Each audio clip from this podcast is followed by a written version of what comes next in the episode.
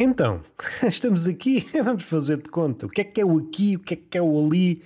Apresentem-me um relatório que defina exaustivamente o que é o aqui e o ali. No mundo dito firme, não na mecânica quântica, que aí, aí as coisas são mais movediças. E sabem o que é que é movediço? As areias movediças. Não sei se são quânticas. Perceberam este enfado? Eu enfadei-me mal comecei a pronunciar-me sobre isto. Mas o que eu queria dizer, não sei se acertadamente, se erradamente, até porque não tenho essa hum, coragem para definir, seja o que for, as areias movediças engolem pessoas, segundo os filmes, e tudo o que eu sei aprendi nos filmes e na pornografia. Os professores a mim não me ensinaram nada. Ensinaram-me o A e o U e eu assim não me governo. Assim que aprendi as vogais, fui tentar procurar emprego, mas ninguém me queria empregar. E daí para a frente, tudo o que aprendi foi com pornografia e coisas da vida. E com velhotes que me ofereciam chupa-chupas. Na minha altura, não sei se sabem, mas a pedofilia só foi inventada para aí há 15 anos. Antes de eu ser jovem. Ora, naquela altura, o pedófilo, não, é? o velhote oferecia chupa-chupa sem segundas intenções. Atualmente, não há chupa-chupas sem segundas intenções.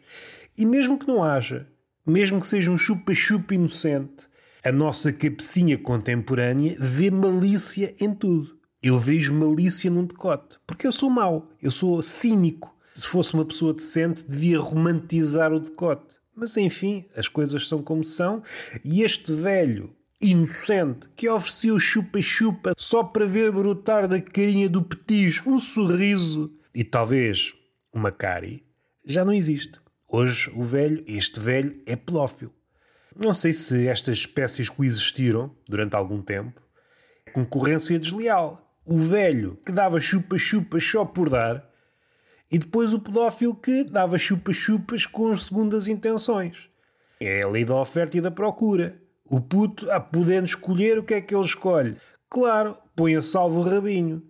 Entretanto, esta geração de velhos, sem malícia, foi à vida, daí em diante prosperam os pedófilos. o que é que se mantém? Mantém-se o chupa-chupa. Se isto é uma análise antropológica decente, não sei se é. Aqui está o sujeito, não o da frase, mas o do costume. Não sei se ficamos a ganhar, digo-vos já, e o que é que importa falar? Importa falar sobre o mundo, porque o mundo não passa sem a nossa opinião. Estou desconfiado que há dias que o mundo para e pensa. Eu assim não consigo continuar. Eu estou aqui à espera de mil opiniões sobre o passe que eu dei ontem. Se não pingar mil notificações no meu pombo correio, isto para. Para de orbitar para de rodar, acabou-se, acabou-se a vida nas minhas costas. a ciência tem lá as suas lengalengas. Vamos acreditar na ciência. Epá, deixem-se disso. A ciência já deu o que tinha a dar, vamos voltar aos tempos das trevas e assim é que é bonito. Esquecendo este preâmbulo, até porque o século XXI está cheio de preâmbulos, é uma coisa que me faz danar. Como diz a minha avó, já me deixaste danada. Não, danada, danação, ligado quase a alma danada, se bem que pode haver ligações. Não tem conversado ultimamente com o demónio, o diabo, o senhor Satã, o homem dos mil nomes. Nunca sabemos como é que havemos de chamar o chifrudo.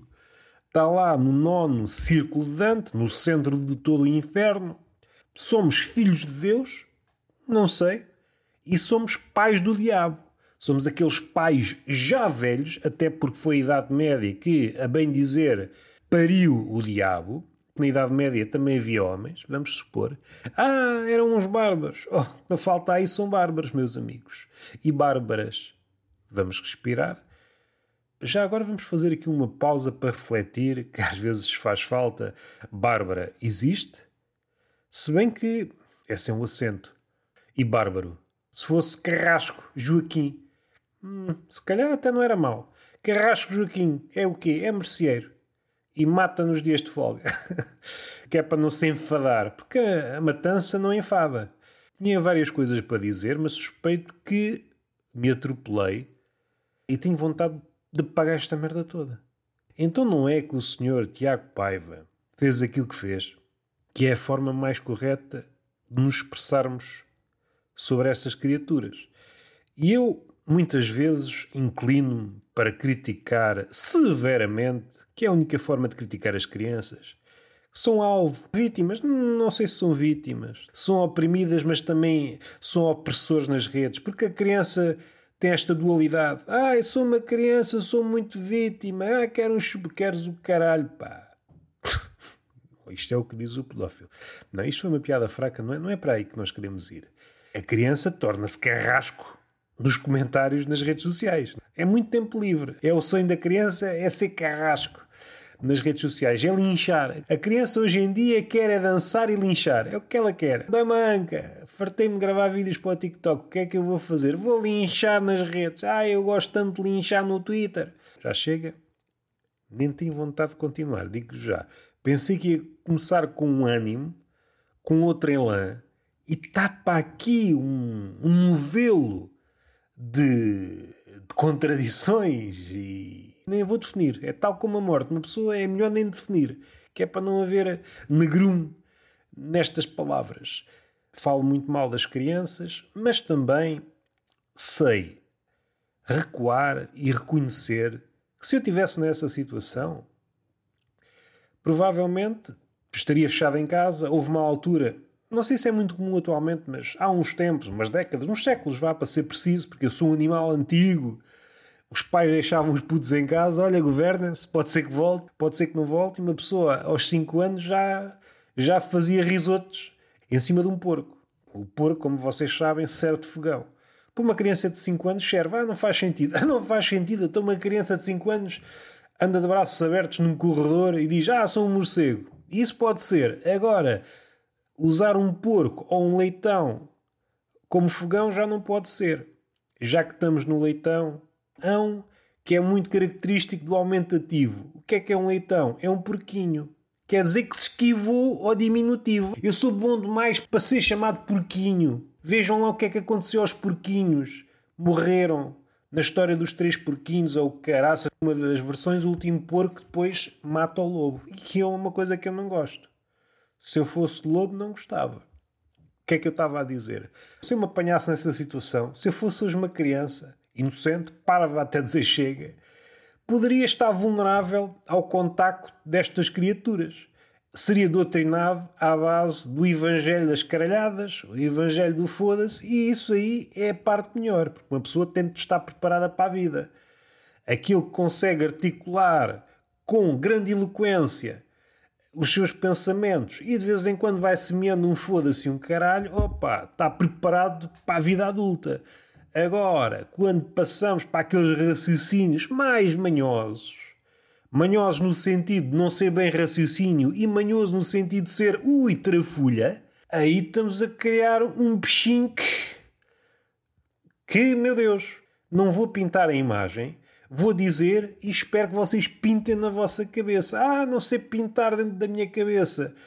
Eu não uso cotonetes e agora estás-me a obrigar a pôr um pincel na orelha. Não. O vosso problema é serem literais. É serem literais. O vosso problema é a barriga e a literalidade. Se não fosse isso, íamos para a cama. Fazer o quê? Fazer metáforas. Porque a vida não pode ser só hum, eufemismos. Cada frase terminada é a oportunidade de recomeçar. Paineida, Virgílio, Enéas, essa figura, esse herói fracassado, que talvez seja a imagem do nosso século. O nosso século não pede Ulisses. Ou pedir, até porque a palavra herói, nesse sentido, nem Ulisses, nem Aquiles, somos mais aparentados ao Ineias. Ah, estamos todos fodidos. Saltamos de fracasso em fracasso com a ideia, talvez, de um dia fundar um mundo novo. Este, quando acabar, é mesmo para sempre. As várias profecias que foram lançadas por este e aquele, ah, o mundo vai acabar, a arte vai acabar, tudo vai acabar. Aqueles maluquinhos vemos com um cartaz ou com um caraças, ah, isto vai acabar, agora é capaz de acertarem. Agora isto parece estar mesmo no fim. Não sabemos o que é que vai pôr cobra isto. Se é um cometa, se é um corpo celeste mamalhudo. se é a poluição, se é um Deus que deixa a Terra, se são os extraterrestres, se é a inteligência artificial, se é um computador quântico, se é o caracinhas. Não sabemos. Se é a guerra, se é os cogumelos. Ah, e os cogumelos fazem-me viajar. Sabes o que é que te faz viajar? É o cogumelo de uma bomba nuclear. Isso é que nos faz viajar para onde? Para o céu. Esses drogadões que andam aí, epá, a minha vida após o consumo substâncias psicotrópicas, nomeadamente cogumelos mágicos. Para já, a palavra mágico é associada ao cogumelo. Então vocês não acreditam na magia e utilizam assim ao desbarato a palavra mágico associada ao cogumelo? Para já deve encarecer, que o cogumelo normal já está a um preço mágico, quanto mais o mágico. Mas depois dizem, e sem medo, que é o que me custa mais. E não têm hesitação nenhuma na, na voz sem medo, são uns tenores da parvoíce. Uns pavarotes da parvoíce. Pensei que a assonância ficasse melhor. Não ficou, perdoa-me, Rui Belo. Pensei em Pessoa. Pessoa é um dos culpados disto tudo e eu estou a pensar no Paiva, no Tiago Paiva, não no cigarro também, porque o Fernando era do ópio e o Paiva era do, de outros caminhos. A pessoa não pode fazer afirmações muito claras com os vivos. O vivo tem, esta, tem este handicap. O vivo às vezes revolta-se. Oh, não devias ter dito isto, estás-me a difamar. Oh, então vou difamar os mortos. Então o Fernando Pessoa não fodeu isto tudo. Não fodeu isto tudo. Eu acho que é um dos problemas do século XXI, sobretudo neste retângulo, que é um retângulo, é um retângulo feito por um bêbado. Quando se chama Portugal de retângulo, é ter muita calma, façam lá este retângulo na primeira classe, logo vê o que é que a professora diz. Vai lá para o canto chorar que o teu pai já te vem buscar. Não estás capaz para a escola, rapaz. Isso é um retângulo. Ah, é uma homenagem em Portugal. Parece que tens Parkinson nas unhas, pá. O que é que estás aí a fazer? Vai para casa, pá. Vai desenhar triângulos até te fartares. Até prestares uma homenagem. Não vamos por aí. Ao Patterson. Será que é assim que se diz, o filme? que faz uma homenagem ao livro com o mesmo nome de Williams Carlos Williams. Não vamos por aí. É uma homenagem a esse livro, sendo que os poemas que são usados no filme nada têm que ver com o poeta em questão, são de outro. Editado há uns anos pela Relógio d'Água, também é americano, mas não tem nada a ver. E aquilo magoou-me o meu lado elitista. Quer dizer que eu vou ver o filme para me sentir superior. E agora apresentam-me este mamarrás. O filme é bom, nada a dizer, gostei muito do filme. Não me façam é destas coisas. É como chamar um filme Fernando Pessoa e cada vez que aparece um poema é o Camões. Então não a brincar comigo? A brincar com o Super Camões? Qual é o poder do Super Camões? Vulgo Pessoa é apanhar bebedeiras? Não sei, até porque o Camões também estava muito associado à bebedeira. Voltemos para a pessoa que é o grande causador destas turbulências. Eu não vou detalhar, só que faltava tu político que anda a ganhar a bom ganhar, que anda a comer bem, anda a encher o cu, seja literalmente, seja metaforicamente falando. E agora sou eu que não ganho nenhum, não ganho pacúdia. Sou rapinado por uns e por outros, pela vida, pelos abutres reais e os vindos, sei lá de onde, dos mitos de Prometeu e o. sei lá de onde é que eles vêm, porque eu não lhes pergunto. A nossa relação com os animais selvagens. Salvamos o animal, tudo bem. Queres salvar, salva o animal. Agora lembrei-me de outra coisa. É pá, isto é podcast para não acabar nunca, pá. Será que eu faço isto às pessoas? Não há já desgraças no mundo. Vou insistir nisto. Vamos para o abutre e depois, se eu não me esquecer, vou para o tema que me surgiu. À tona destes lábios fecundos. Fecundos porquê? Não vamos por aí. Não queremos marotice. Soltaram um abutre. O abutre estava fodido da asa, que é mesmo assim. Medicamente falando, é assim. O veterinário olhou para as câmaras, que era um documentário. É pá, o abutre estava todo fodido da asa. E teve para aqui. teve para aqui, que não sabia mais. Safou o abutre, o abutre foi recolocado, supostamente no sítio onde deve ser recolocado, que é numa capoeira, não estou a brincar, num sítio alto, e assim que foi libertado da gaiola, abriu as asas. Qual é a imagem? É um abutre, um abutre, eu não sei qual é a espécie do abutre, mas era um abutre grande. Ao abrir as asas, era maior que uma pessoa. Tinha ali uma bela. Acho que é envergadura de asas que se diz, ou não?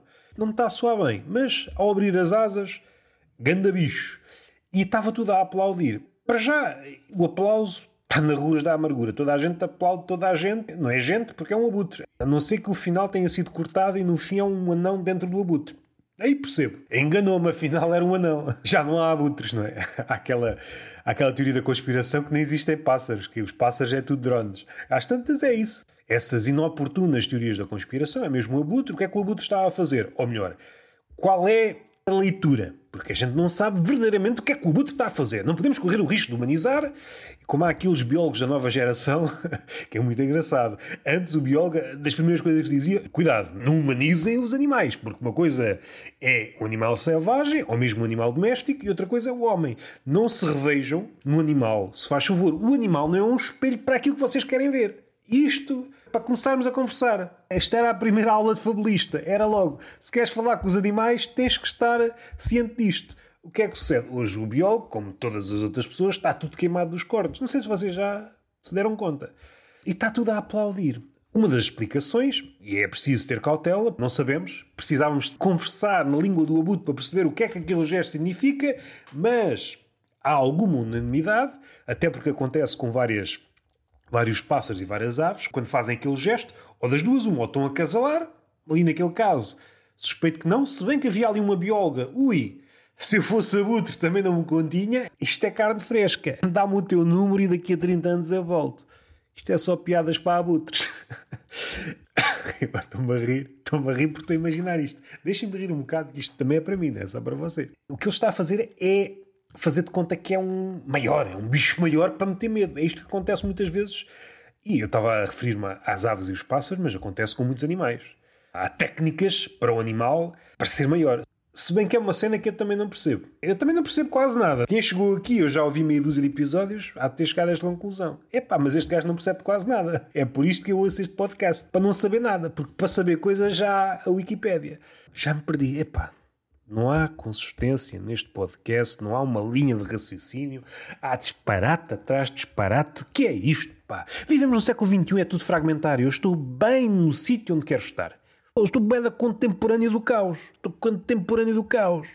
Vamos respirar fundo e até porque o riso lá no início era uma de duas coisas. Ou celebrava o caos, o primeiro dos inícios, o regresso ao caos, ou o regresso a uma idade, a uma suposta idade de ouro. O riso, e todos os rituais à volta do riso, ou caos, ou celebrar uma época que pode ter acontecido. Entre uma coisa e outra, havia orgias. Ou seja, o riso, sim senhor, era uma coisa que valia a pena. Hoje em dia, só para arranjar chatices. Uma pessoa ri-se num café. Estás-te a rir do quê? Queres arranjar problemas? É pá, sou matemático, venham eles. Tenham calma. Tenham calma que não é para ver chatices, pá. Não é para ver chatices. E isso faz-me confusão acerca do abutre. Disse uma data de coisas que nada têm a ver com o abutre, regresso ao abutre, e é por isso que este podcast é impossível de ser citado. É quase como o romance de Proust. Os vários volumes do romance de Proust. Em busca do caralhinho perdido. Isto é o diário de uma ninfómana. Vamos respirar fundo. É impossível citar seja o que for. É caudaloso. Parece que foi pensado por Rabelais numa noite de copos numa noite de copos e faz-me lembrar uma espécie de anedota, não do Rabelais, que já vamos lá, não citei este nome. Suspeito que a grande entrada ou o grande livro deste ano vai ser de um gajo que já morreu há não sei quantos. Pela primeira vez é editada a obra na íntegra, o Garganto e o Pantagruel de Rabelais. O que havia era uma versão mais reduzida. Pantagruel e o adjetivo pantagruélico, que é bué, é farto, é farto. É um banquete pantagruélico. Bem, não estou aqui para vos dar palavras novas. Estou aqui para usar a prata da casa. Porquê? Porque me poupa trabalho e porque. E porque pode-me ajudar caso apareça um vampiro. Segundo reza a lenda, e mesmo sem rezar, o vampiro dá-se mal com a prata da casa. Por isso é que ele ataca apenas estagiários. Se isto é uma piada, vamos assumir, vamos assumir, vamos dar o peito às balas nós não somos vampiros, morremos com qualquer bala. Não é por aí que nós queremos ir. Para fechar só o assunto do abutre. O abutre tem tudo a ver. Eu falei no Tiago Paiva e depois passei para abutre. Isto só aqui um à parte dentro de uma parte dentro de uma parte. Isto já parece uma nota de rodapé do David Foster Wallace. Às vezes, estou-me a rir só porque me apetece. Parece que não há ligação nenhuma, mas há. temos que ir um bocadinho mais fundo. Há realmente uma ligação entre Abutre e Tiago Paiva. Não é a ligação que eu vou explorar. Tenham calma, respirem fundo, voltemos para o Abutre. O Abutre, naquele caso, estava a tentar defender-se, ou de uma suposta ameaça. Nunca vi tantas pessoas, estão aqui à minha volta a bater palmas, mas está tudo maluco, isto é um ensaio de castanholas, mas fiz uma piada, você fiz uma piada para se rir, não é para bater palmas, isto não é um teatro em Portugal. O animal está assustado, o que é que eles, fa que eles fazem? Batem palmas. Se fosse uma pessoa normal, já era estúpido. Sendo que há pessoas ali com algum entendimento, alguns biólogos, não era chegar lá com um barrote e vá de aviar neles. Aquilo também é um descampado. Até porque o abutre precisa de comer. Matávamos aquelas pessoas todas. Carnificina, isso é cruel. Cruel é a vida na natureza, disse-me o abutre. Ficava logo ali com farnel para não sei quantos dias. Até era bom para socializar. Aquele cheiro chegava a outros abutres, a outros animais. Os animais, é nunca tinha visto aqui. Os outros abutres, é és novo por estas bandas, show. Podem-se servir à vontade. O homem chegou, logo com este pitel todo, uma comezeina pantagruélica de podridão. Isto é uma imagem do século XXI, diz o Abutre. Fechado isto, voltamos para a questão do parecer maior. Parecer maior é muito daquilo que o ego faz. Nós não temos penas, bem. Eu não tenho, que eu não, não ando nesses cabarés. Através de gestos, palavras, do discurso, de, de posses, Fazemos tudo o que está ao nosso alcance para parecermos maiores. Mas no fundo somos apenas uma criança indefesa que se esconde, assustadiça. Estamos soterrados por baixo destas mistificações, destas narrativas. Ah, estou a sufocar, morri. Narrativas tão bonitas. Vamos escavando, escavando, escavando. Ah, isto não tem significado. Mas está cá um cadáver. Olha, o gajo morreu. Aquilo que dizia que tinha uma vida boa, que era não sei quê, deixou-se asfixiar debaixo das suas narrativas bonitas. Olha, a buta, vem cá, cá outro cadáver. Dentro dos animais, entre espécies diferentes, compreendo. Podem não estar habilitados para perceber que aquilo é uma, uma ficção. É uma armadilha. O gajo é grande ou está a fazer que é grande? É pá, não sei, não me vou meter com ele. Agora, se for entre espécies, então se um abutre está a fazer de conta que é grande e o outro abutre está a fazer de conta que é grande, eu sei que tu estás a fingir, pá. Baixa as asas, baixa as asas e vem ter comigo. És um homem ou és um abutre? Isto deu muito mais do que eu estava à espera. Voltando ao Tiago Paiva, isto é, continuando nos abutres, sinto-me tentado para mandar o Tiago Paiva para o caralho. Nem precisa de contexto, é Tiago Paiva, para o caralho. Mas, depois de amadurecer a minha opinião em pipas de carvalho, que é assim que eu amadureço as minhas opiniões, e depois bebo-as, bem uma puta, e é aí é que eu tenho a reflexão. Nem sei que palavras utilizar para isto. Eu estou a favor do Tiago Paiva, não é esta a formulação. Vamos dar aqui um contexto mais largo. Dentro de tudo aquilo que já foi feito nos últimos anos, com influencers, youtubers, etc, etc, e como há pouco estava a dizer, se eu fosse pequenito hoje, podia ser facilmente vítima. Eu às tantas pintava o cabelo de rosa e saía à rua com os testículos à mostra e vou fazer uma dança, eu não sou diferente. Pode parecer que às vezes esta lábia superior cria esse mal entendido, mas se eu tivesse nascido há meio dúzia de anos, estaria vulnerável à lábia do Tiagovski. Seria possivelmente militante do Tiagovski se eu abrisse um vídeo do Tiagovski, visse um hater do Tiagovski e dizia: Ah, meu bandado, tu não sabes, não olha para os números do gajo, então estás a dizer que o gajo é parvo e ele tem estes números? Alguém é parvo com estes números? Pá. E esta era a minha argumentação. E talvez não fosse pior do que a que eu tenho hoje, apesar de estudos incluídos e etc, etc, como diz o nosso poeta Diogo Faro, que fica sempre bem. Nunca fica mal na conversa, etc, etc, coisa. Então vamos por aí.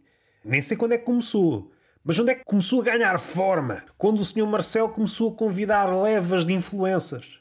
Não sei se vocês recordam, já houve várias levas. Depois convidou uns e depois outros ficaram chateados. Ah, pá, isto tem que ser mais inclusivo. É pá, tragam-me aí relações públicas da Benetton. É pá, um de cada cor. Eu quando vou comprar gomas, é uma de cada. Não, não, está muito inclusiva, porque estava aí um gajo com um penteado assim na diagonal, uma popa. Uma popa. Falando em popas, que é uma coisa. Não popas o pássaro, Não poupas da Rua César, volta e meia encontro uma poupa no meu, na minha horta. Terá sido de cabeça. Há umas décadas, quem se apresentasse num filme com uma popa azul, eu diria, sem saber mais nada, um filme de ficção científica. Hoje, fico na dúvida, ou é de ficção científica, ou é um filme mais para o lado do ativismo. Confunde as crianças. Em que planeta é que vivemos? Vamos mudar Portugal. Vamos ouvir as opiniões de quem? Dos influencers. Dos influencers que eles é que sabem. Intelectuais. Nada. Nada que eles podem, às vezes, têm aquele rancor. Tem aquele lado que lhe pode fugir para a verdade. Queremos ouvir verdades à volta da mesa. Queremos é selfies e palmadas no cu com consentimento. Vou citar a ideia, nem sei quem é que disse isto, mas esta frase é uma frase que tem frequentado a minha cabeça entra-me pela orelha esquerda e sai pela direita, semana sim, semana não. A ideia é mais ou menos esta. O artista barra escritor, eu acho no caso da frase vá, original, acho que era o escritor. O escritor devia repensar o que está a fazer quando o político leva o seu livrinho para ler nas férias. A sua obra tão mansa que o político dá só luxo de a ler para espairecer. E isto está-me a fazer uma confusão o Marcelo Rebelo de Sousa convidou uma data de escritores da malta, vá mais, vá mais nova, que já não é tão nova. Aí entra aquela coisa ah, do jovem escritor, é jovem escritor até aos 50 anos. Salvo erro, acho que o Gonçalo não estava, mas quase toda a gente. Esta aliança com o poder faz-me urticária. Fico sem dormir só de pensar. E esta frase resume completamente este pensamento. Se o político, seja ele quem for, leva o teu livrinho, a tua obra de arte para a praia para espairecer, epá, estás a fazer uma merda mesmo muito. Isso não é nada. Tens de pôr veneno nisso. Tens de pôr fogo. O gajo tem de queimar as unhas. Se for um pintor, tem que ficar cego, nem que seja momentaneamente. Senão não vale a pena. De que raio de aliança é essa com o poder? Até então, mas estamos paros aqui. Como um gajo que eu conheço está sempre a utilizar esta muleta. Estás previnho? O artista vender-se por nada. E este foi o contexto alargado. Esta vista panorâmica toda pondo esta bandidagem toda, escritores, artistas, youtubers, influencers, tudo ao lado do Marcelo, tudo ao lado do Costa, esta, esta camaradagem unida via interesse, e depois um Palerma que diz não sei que o Costa vai para o caralho. O que é que eu prefiro? Prefiro o segundo. Se a formulação é correta, não sei se é. Não sei se é. Eu acho que é mais danoso a primeira. É danoso para tudo. Para a arte é melhor não fazer nada. Se for então um escritor, é melhor não fazer nada, é melhor puxar fogo à obra, começar do início. Vai para a primária e aprender a escrever de novo. Assim que o artista morre, há este processo de conversão. Quando é um artista maldito. Se for um artista grande, o poder quer consumi-lo. Há cadáveres mais mastigáveis, outros menos mastigáveis, mas é sempre essa tentação, quase uma homenagem ao capitalismo, quer tudo para si se o artista em vida já oferece o corpo todo, ah, eu sou uma putinha, levem-me, levem-me. Aquilo que eu acho do mundo é aquilo que o meu governante acha do mundo, que eu não estou aqui para, criar conflitos. Se realmente o Tiago Paiva disse alguma coisa acertada, não. Eu prefiro este lado porque pode não ter quase nada, mas este quase nada é, é infinitamente superior ao resto. Se eu estou a chamar o, o Tiago Paiva artista, nada disso. Abutre, Tiago Paiva, vamos para o Fernando Pessoa. já não sei quando é que comecei a pensar nisto. Posso-vos dar alguns apiadeiros, no seu início. Há um poema do Vitorino Mésio, é? Teixeira de Pascoais, já o Vasco Graça Moura, era assim que se chamava. Eu, por acaso, o Vasco Graça Moura conheço pouca coisa. Do, Pascoais conheço bem, foi um grande poeta. Já há quem se balance para aí, dizer que o Pessoa afinal não é assim tão grande. É preciso também ser miúdo para dizer que o Fernando Pessoa é pequenito. O Herbert Welder também olhava assim com desdém para a obra de Pessoa tornou-se um fenómeno e, e é abutrizado milhões de oportunistas. Sejam oportunistas nacionais, sejam internacionais. É um cadáver que dá alimento e casa a muita gente. É uma espécie de cadáver de um cachalote. Uns comem, outros habitam nele. Talvez só daqui a uns 100 anos. 100 anos, se calhar o mundo já acabou. Precisamos de nos apressar para perceber a, a estatura real de, de Fernando Pessoa. Somos herdeiros de qualquer coisa. Isso somos. Os critérios para avaliar a arte são sempre muito difíceis, mas acho que há um, é quase sempre infalível, que é o número de herdeiros. O número de herdeiros, até mesmo um poeta mais marginal, marginal e aqui já entrar, dado o contexto atual, não é marginal, é um poeta quase de massas, porque a poesia é uma coisa muito restrita. Há tiragens de 100 exemplares, quando comparada com o Herbert Welder, que Ele vende muito. A morte só veio exacerbar isso. Numa balança para aí, não sei como é que estão as vendas, mas é um poeta com alguns leitores. Sendo que há muitos epígonos, há muita gente a tentar plagiar a forma de, de Herbert Welder. No século XX, Portugal foi um dos epicentros da poesia. Goste ou não se goste, tivemos nomes gigantes. Para citar os óbvios, Pessoa, que faz ali a transição do, do 19 para o 20, temos, claro, Herberto Helder, Cesarini, Rui Belo, Pessoa, Herberto Helder, Rui Belo, António Ramos Rosa. António Ramos Rosa é mais difícil porque tem uma obra gigante e o gigantismo depois tem os problemas de há uns muito bons, uns muito maus. O Herberto Helder é um poeta gigante aqui ou em qualquer lado do mundo. Mesma coisa com Pessoa. Para afunilar isto, pensando na poesia portuguesa, dividindo a poesia portuguesa em três nomes, Camões, Fernando Pessoa e Herbert Welder, e nem me cabe a mim definir porque estamos aqui no domínio quase do ilimitado. Outra das características de um grande artista. É impossível engaiolar numa definição, espremê-lo, fica sempre sumo. Podem espremer o Fernando Pessoa, o Herbert Welder, o Camões, espremem, passam semanas, anos a espremer e ah, está feito. Olham para ele, olha, isto continua a ter sumo. Tem sempre sumo, é inesgotável. É uma das características, estas duas características definem inegavelmente uma grande obra. Inesgotáveis, dizem-nos sempre qualquer coisa e a quantidade de herdeiros. Não falha muito. Resumidamente, com alguns equívocos, mas temos de começar a fechar este episódio. Camões muito ligado ao coração, Pessoa à cabeça, Herbert Helder às tripas, ao estômago, ao caos primevo, aquele borbulhar inicial. A transição de Camões para Pessoa, quando eu digo transição, é herdeiros pessoa como anjo tutelar daqueles que escrevem e depois daqueles que não escrevem, mas tudo aquilo que é encenado à volta de pessoa, tudo aquilo que é considerado certo, depois vai passando. A poesia é fundada na palavra, a palavra não conhece fronteiras, galga como se fosse um cavalinho mongol. Esta transição do coração para a cabeça, e isto é muito redutor, mas precisamos deste modelo mais simplista para vos conseguir passar a ideia. Trouxe vários problemas. Intelectualizar o tesão eu acho que está bastante presente. A culpa não é só de pessoa, mas no caso de Portugal, eu acho que é um dos principais culpados. Tentar intelectualizar certas coisas, nomeadamente o tesão, a paixão, é cair no erro de as deixar fugir. Eu acho que somos um bocado herdeiros deste fascínio por pessoa de, de intelectualizar hum, demasiado. Isso dá-nos uma ilusão de superioridade, mas quando intelectualizamos o tesão e a paixão, de facto não estamos a perceber nada. Neste momento, o que é que eu estou a ler? Livro de cozinha do Leonardo da Vinci. É pá, muito fixe. É pá, a prosa é muito fixe e eu vou utilizar alguma coisa, é pá, não sei em que moldes em stand-up. Não sei em que ângulo. Se é a figura própria do Leonardo da Vinci, que acho que há um engano, a vários níveis, na forma como percepcionamos o Leonardo da Vinci. Eu acho que o Leonardo da Vinci só foi aquilo que foi porque não conseguiu ser inteiramente aquilo que queria ser, que era alguma coisa ligada à cozinha. Seja pasteleiro, ou taberneiro, ou cozinheiro. E essa é uma das razões pelas quais a última ceia é a última ceia. E não sei se vocês sabem, foi uma encomenda. Aquilo levou três anos, sendo que dois anos e nove meses foi ele a comer com uma mesa à frente daquilo que seria a última ceia. E aquilo foi feito às três pancadas, envolvidos uns meses, já aquilo estava tudo a lascar. ele dava uma importância suprema à comida. Até porque ele na infância era gordo, era conhecido como Leonardo o Gordo. Um gordo é sempre gordo, não há forma, mas o amor que ele punha na comida e em tudo o que envolvia a comida, nas invenções é de campeonato, as cenas à volta da comida, como ele fodia um castelo só para ampliar a, a cozinha, assim o mais parecido que eu vi com essas descrições é pá, só o Rabelais, os livros do Rabelais há ali muita coisa a acontecer e é tudo estapafúrdio.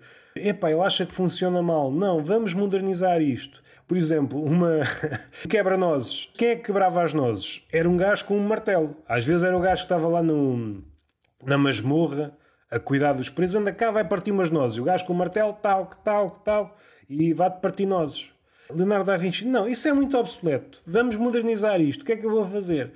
Vou fazer aqui um aparelho em que partimos as nozes mas precisamos de três cavalos que andam à volta e uma pessoa para cuidar dos cavalos. E isto está muito presente em grande parte das invenções do Leonardo da Vinci. Esse epíteto, muitas vezes atribuído a Leonardo da Vinci, pelo menos no campo das invenções, se calhar é um bocadinho exagerado. Os relatos das cozinhas por onde hum, Leonardo da Vinci passou são é um caos completo. Mas era aí que ele sentia vivo. Ele adiava tudo o resto, pinturas, sei lá, estruturas bélicas, sendo que algumas estruturas de cozinha depois foram moldadas para serem instrumentos bélicos, onde ele punha tudo é em coisas de cozinha. Não sei se vocês sabem, foi o Leonardo da Vinci que inventou o guardanapo. Na altura do Leonardo da Vinci, segundo as crónicas da altura, o pessoal usava, tinha atado às cadeiras de um coelho. Queriam limpar-se, limpavam só o coelho. E depois, no fim do jantar, alguém recolhia os coelhos todos e levava para uma lavandaria própria para coelhos. Não sei se era muito humano. o gênio, pelo menos na pintura, eu acho que é inegável. Se bem que ele deixava tudo inacabado. Esta ligação que nenhum estudioso fez, eu acho que tem que ver uma coisa com outra. Deixava inacabado porque a cabeça dele não era pelo perfeccionismo. Também, também pelo perfeccionismo. Mas eu acho que, por exemplo, comparando com uma figura da altura, ou até duas, ele foi amigo, pelo menos durante algum tempo, do senhor do Botticelli foi colega no ateliê de Verrocchio. Verrocchio. Se bem que Botticelli na altura já tinha algum estatuto, foram amigos, fundaram uma taberna juntos, uma taberna que era os Três Caracóis. Figuras da altura, Leonardo da Vinci, Botticelli e Miguel Ângelo. Os três, amigos do rigor, um rigor absoluto. Pois é, Miguel Ângelo, talvez, epá, o gajo era maluco pelos detalhes, seja como for, acabava as obras. Leonardo da Vinci raramente acabava as obras. Raramente acabava as obras tem muita coisa inacabada. Onde ele queria mesmo acabar era as cenas ligadas à comida. Ele fazia maquetes em gelatina. Das duas, uma, ou era um burro do caralho, ou o gajo era um comediante do caralho. E este lado interessa-me. Há receitas, parecem punchlines. Ele está a dar ingredientes e no fim, boés ingredientes e no fim, ah, e um ratinho branco. Os tradutores dizem: Ah, o ratinho branco, isto pode ser uma corruptela, afinal não é tendo em conta todas as receitas, é tudo muito pateta. Houve um casamento qualquer em que ele resolveu fazer tudo de, de bolo. Vamos fazer um bolo para a noiva, mas vamos fazer quê? Mesas de bolo, sofás de bolo, tudo de bolo, tá, tudo de bolo. É, é uma ideia que eu tenho. Um dia antes, aquilo atraiu tanta bicharada, ratazanas, pássaros e o caraças, que a, guarda toda daquele castelo andava tudo à cacetada com, com ratazanas e pássaros. Eh, quando chegou à altura, epá, estava tudo fodido, não se aproveitava nada. E havia gajos enterrados. Tentem processar esta imagem. Tipo soldados enterrados em migalha a carregar ratazanas e pássaros. Um gênio, pronto, é a coisa mais difícil de definir. O Berto Eck disse que era o aforismo, eu inclino mais para o gênio. Mesmo um gênio não consegue reconhecer outro gênio. E além disso, um gênio não é um gênio 4x4. Tem falhas. Mesmo assim, se é gênio numa área, o gênio consegue vir mais, mais à frente. Esta miopia sistemática naquele campo que aparentemente era o campo que mais prazer dava a Leonardo da Vinci, que era a cozinha, é falha ou foi de propósito. Leonardo da Vinci é possivelmente um dos maiores comediantes de todos os tempos, ali da escola do Diógenes, se bem que é diferente. E às tantas, a pintura e tudo o resto é só uma forma de camuflar, porque ele queria fazer comédia. É pá, se for isso, Alguns rivais da altura diziam que ele era um pecado ríspido, sem humor, mas epá, isto tem humor. Prepara um casamento, eu vou fazer bolos, faço bolos. Além de fazer bolo, as cadeiras vão ser de bolo, as mesas vão ser de bolo, tudo de bolo, tudo de bolo. Depois aquilo atrai tanta bicheza. é comédia pura. Sendo que Leonardo da Vinci desbaratava fortunas em, em projetos. Faz-me rir. Eu gostava de poder a recuar para esse tempo só para ver as tropelias de Leonardo da Vinci. E de explorar qualquer coisa de Leonardo da Vinci em stand-up, eu acho que está aqui qualquer coisa, está aqui ouro, aqui está ouro. Quem é afinal Leonardo da Vinci? Se realmente Leonardo da Vinci é uma fraude ou não, se o Leonardo da Vinci que conhecemos hoje é uma mitificação, se realmente tivesse a possibilidade de estar sempre ligado à cozinha ou às tabernas ou seja o que for, se teríamos perdido um pintor ou ou seja, falámos de Tiago Paiva, Fernando Pessoa e Leonardo da Vinci. E Abutre. Está feito. Beijinho na boca, palmada pedagógica de uma das nádegas e até à próxima.